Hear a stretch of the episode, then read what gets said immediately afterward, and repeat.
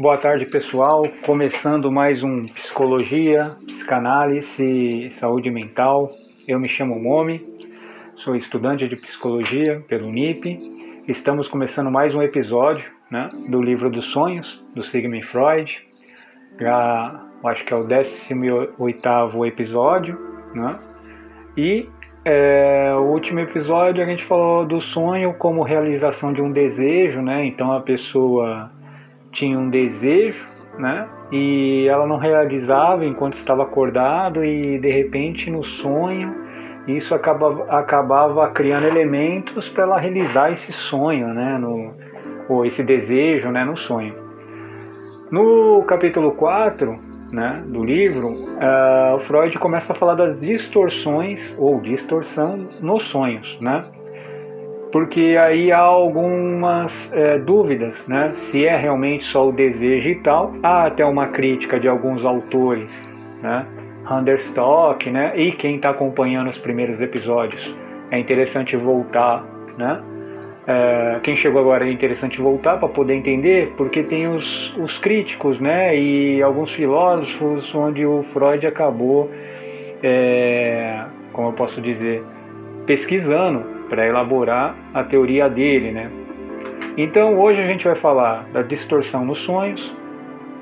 Ah, vamos falar que os desejos eles têm o significado também de é, eu desejo não querer mostrar alguma coisa para alguém no dia de vigília. Aí quando eu sonho eu acabo tendo esse desejo. Vamos falar um pouquinho da angústia nos sonhos, de acordo com Freud, né? A angústia ligada ao medo, e angústia, neuro, angústia neurótica. Né? Uh, então vamos lá. O Freud vai começar. Introdução. Distorção nos sonhos. Abre aspas.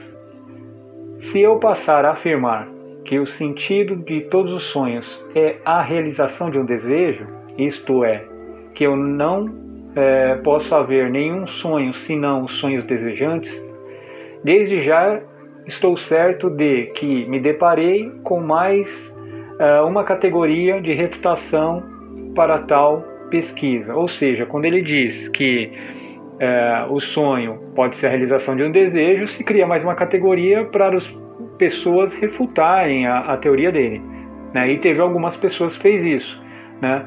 E ele continua: Não há nada de novo, dirão, na ideia de que alguns sonhos devam é, ser encarados como realizações dos desejos. As autoridades assinalaram esse fato há muito tempo. E aí ele vai citar agora algumas autoridades que ele lia, que eram em 1879, o Valkert, em 1875, o Purkin, o Tsie, o Simon, né, ou Simon, né, aí tem que ver como que pronunciaria, né, todos esses é, eles tinham é, algumas críticas sobre isso, né? Inclusive uma delas era, mas afirmar que não há outros sonhos senão os de re realização dos desejos constitui apenas em mais uma generalização injustificável, embora felizmente fácil de refutar. Afinal das contas, ocorrem numerosos sonhos que contêm os mais penosos temas, né? Mas nenhum sinal de qualquer realização do desejo. Uh, o Edward von Hartmann, né, espero que seja assim que se pronuncia, ele era um filósofo, né? Uh, e ele falava o que? Quando se trata de sonhos, vemos todas as contrariedades da vida de vigília transportada para o sono.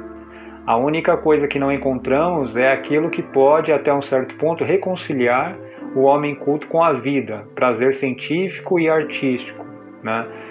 Então começa essa dúvida, né? É, pô, a gente tem sonhos também são penosos. Isso não é um desejo. Ninguém quer desejar passar coisas ruins, né?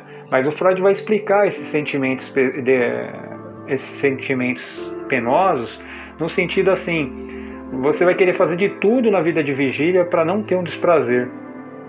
E aí esse, essa, esse desejo acaba criando, sendo uma fonte uh, geradora de um sonho desprazeroso. Na realidade, esse sonho ele é um desprazeroso por quê? Porque seria tudo aquilo que você não quer passar na vida de vigília, né?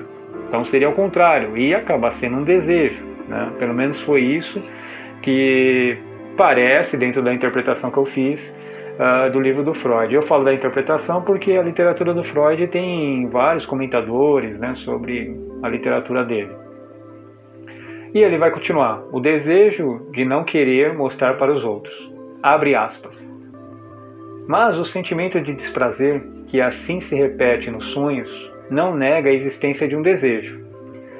Todos têm desejos que preferiam não revelar às outras pessoas e desejos que não admitem nem sequer perante si mesmo. Por outro lado, é justificável ligarmos o caráter desprazeroso de todos esses sonhos com o fato da distorção dos sonhos. E é justificável concluirmos que esses sonhos são distorcidos e que a realização dos desejos nele é contida disfarçada, a ponto de se tornar irreconhecível, precisamente em vista a repugnância que se sente pelo tema do sonho ou pelo desejo dele derivado, bem como a intenção dos recalcos ou recalques. É, Demonstra-se assim que a distorção dos sonhos é de fato um ato de censura. Estaremos levando em conta tudo aquilo que foi trazido à luz para a nossa análise dos sonhos desprazerosos. Se fizermos a seguinte modificação na forma, na fórmula com que procuramos expressar a natureza do sonho. O sonho é uma realização disfarçada de um desejo suprimido ou recalcado. Resta examinar os sonhos de angústia, como uma subespécie particular dos sonhos de conteúdo aflitivo. A ideia de considerá-lo como um sonho impregna, do, é, impregna dos desejos encontrará muito pouco receptividade por parte dos não esclarecidos. Não bastante, possa abordar os sonhos de angústia muito suscetivamente neste ponto eles não nos representam um novo aspecto do problema do sonho. Aquilo que nos confronta é toda a questão da angústia neurótica. Então vamos lá. Ah, ele vai falar: o sonho é uma realização disfarçada de um desejo suprimido e, é, e recalcado. Foi aquilo que aconteceu no caso do Irma, né? Então, ah, vamos dizer assim, os sentimentos de desprazer, que de desprazer, desculpa, que ele teve com a cliente dele pelo fato dela ser teimosa acabou sendo suprimido esse desejo de ele falar real para ela, falar, ó, oh, eu acho que você está errada. Como ele guardou para ele isso daí, não falou para ela, né? Ele acabou recalcando esse desejo e dormiu naquele dia, né? Ah, logo depois que ele estava fazendo seus relatórios, né? As cartas dele. E aí, como é algo intenso, que era uma das regras do sonho, né? A questão da afetividade, da emoção, ele acaba é trazendo para a consciência dele, vamos dizer assim, né, uh, esse, esse elemento recalcado. Né? Ou seja, era um desprazer que mexia com a emoção dele. Ele não gostou do que aconteceu em referente à Irma, referente ao Otto, né, que chamou a atenção dele. Então isso ficou recalcado. Por quê? Porque ele não disse isso de verdade para a pessoa enquanto estava acordado. Mas no sonho isso acaba se realizando. Por isso que ele coloca: o sonho é uma realização disfarçada de um desejo suprimido ou recalcado. Então vamos imaginar que você tenha vontade de. É, como posso explicar? Não chamar atenção, mas falar alguma coisa para alguém do seu trabalho né, que acabou te perturbando.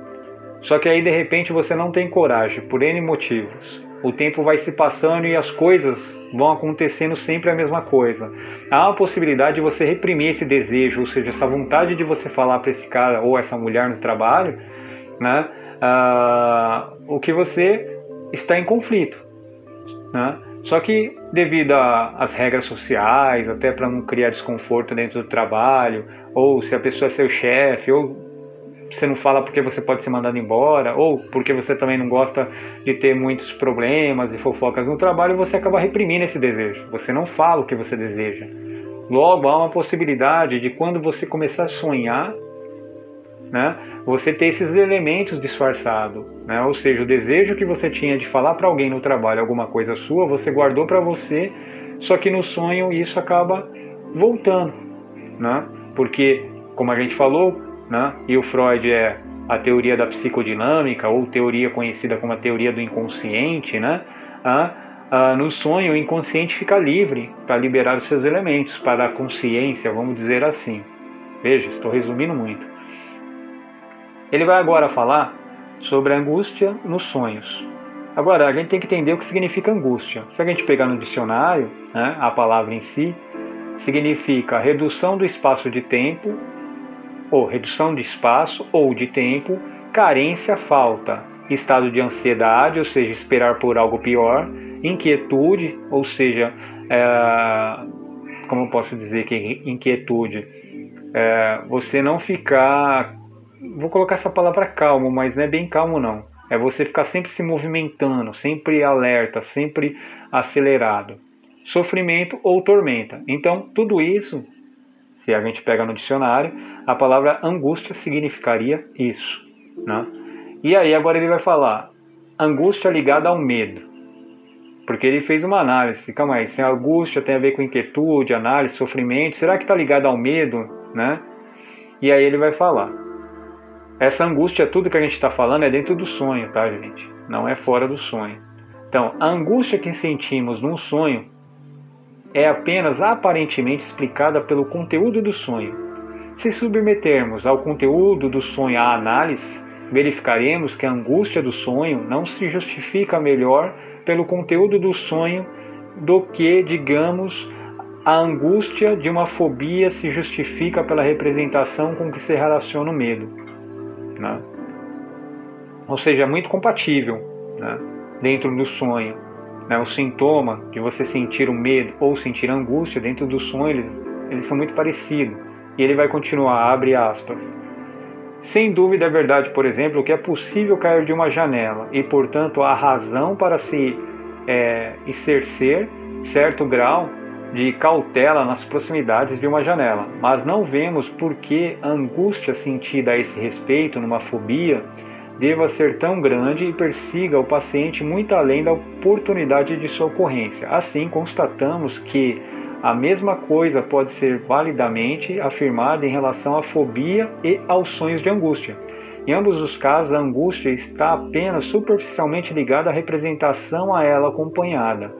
Ela se origina de outra fonte.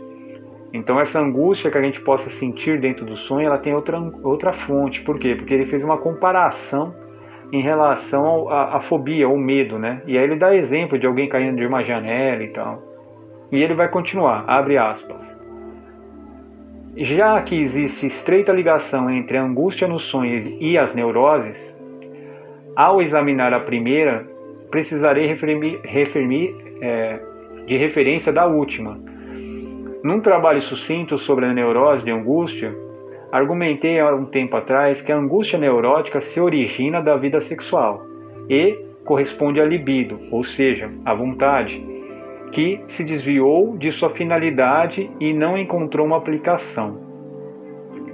Uh, o Freud ligava muito a questão, né, pelo menos assim se parece, quando você lê a literatura dele, a questão da, da libido, ou seja, mas essa libido ela é tão meio complexa de interpretar na literatura dele que até o Carl Jung tenta defender ele escrevendo um livro que chama A Energia Psíquica, que ele também vai falar da libido, porque a libido tem a ver não com a questão só da, da, da sexualidade em si, mas tem a ver com a vontade, com a motivação, a força que a pessoa vai ter para fazer determinada coisa, né?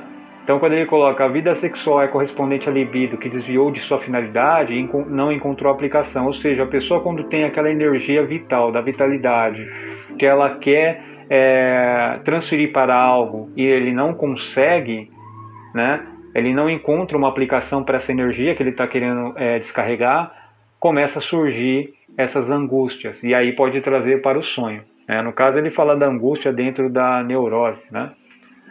Angústia neurótica, neurose de angústia, desculpa. Então, é, é nesse sentido que ele está querendo dizer. A vida sexual corresponde à libido que desviou da sua finalidade. Ou seja, quando você tem um desejo, vamos imaginar, você tem um desejo de paquerar alguém e há muito tempo você está querendo falar com essa pessoa e aí você não fala com essa pessoa, né?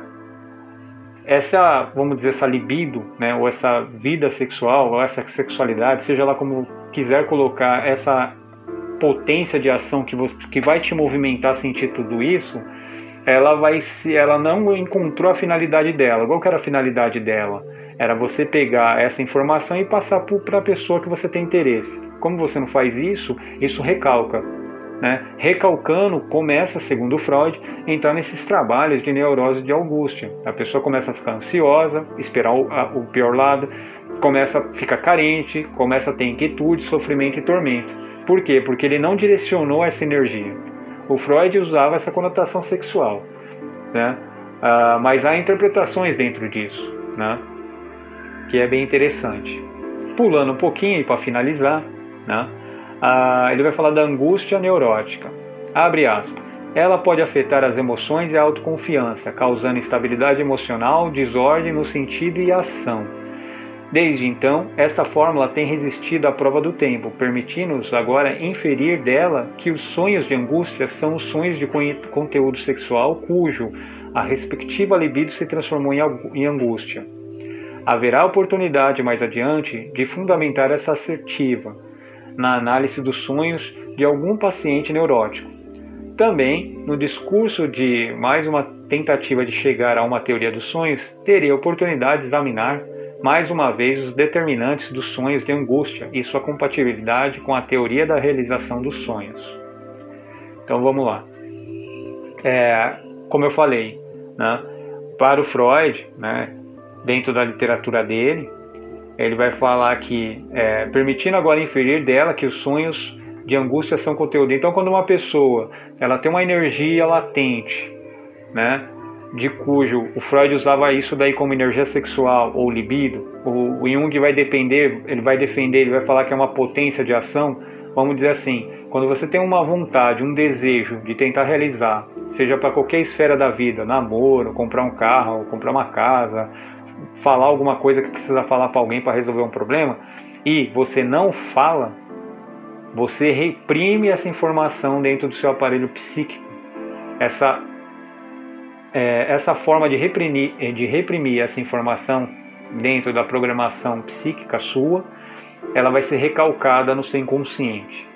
Esse recalque, com o tempo, né, que vai somando vários recalques, porque você sempre vai repetindo ao longo da sua vida, pode se transformar em angústia, ou seja, você pode se transformar numa pessoa ansiosa, inquietude, sofrimento, ter tormenta, carência ou falta de alguma coisa, segundo Freud. Né?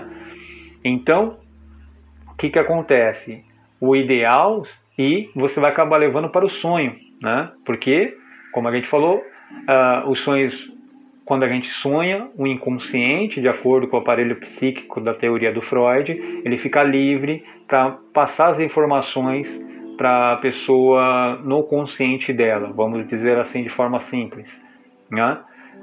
Então você acaba sonhando com essas angústias, que foi o exemplo daqueles sonhos que o Freud teve, com a Ana O e tal, ou com a Ana O não, desculpa, com a caso da Irma, né? que ele tinha vontade de falar alguma coisa, não falou, reprimiu o desejo e no sonho acabou se realizando, mas misturou com uma série de coisas do passado e da vida dele que também era reprimido, né? E daí que vem as angústias, segundo a ideia do Freud. Claro que ele vai falar que a angústia está ligada à vida sexual. Quando você teria uma vida da sexualidade sua reprimida e ela não tem como extravasar, ela não encontra aplicação, ela recalca. O Jung vai tentar defender isso, o Carl Jung, que era amigo do Freud, até trabalhou com ele em alguns projetos, ele vai tentar defender o, o, Freud, porque nessa época falar de vida sexual e libido era meio complicado, e aí ele vai falar que essa libido seria uma energia psíquica, que quando você tem vontade de fazer algo, né, é, ou seja, uma progressão psicológica, você tem vontade de fazer algo e você não consegue, essa mesma força que você coloca para fora de algo que você quer, ela volta. E se você não tiver, e, ela, e aí vai entrar no processo de regressão. Se você não tiver um aparelho psíquico forte suficiente para aguentar essa regressão, aí começa o sofrimento. Segundo o livro Energia Psíquica do Carl Jung. Né? Eu contei esse pedacinho, fugi um pouquinho do sonho, só para entender a questão da libido e a relação dos sonhos. Né? Então a gente vai ver que a realização do desejo não significa o desejo só em relação a coisas boas, mas também para é, evitar sofrimentos, que também é um desejo, na vida de vigília. Né? Então é isso, pessoal. Né? É mais um episódio nosso. Para quem está chegando no canal do Spotify ou do Apple pod, é, Podcast, né? se inscrevam, né? compartilhem É, dúvidas, mande e-mail para a branca e o preto@gmail.com que eu responderei ou é, se inscrevam no meu Telegram, né? E eu poderei tirar a dúvida, algum sonho, quiser alguma interpretação, né? De uma forma simples, mais por curiosidade mesmo, só me mandar o sonho que eu tentarei fazer a análise.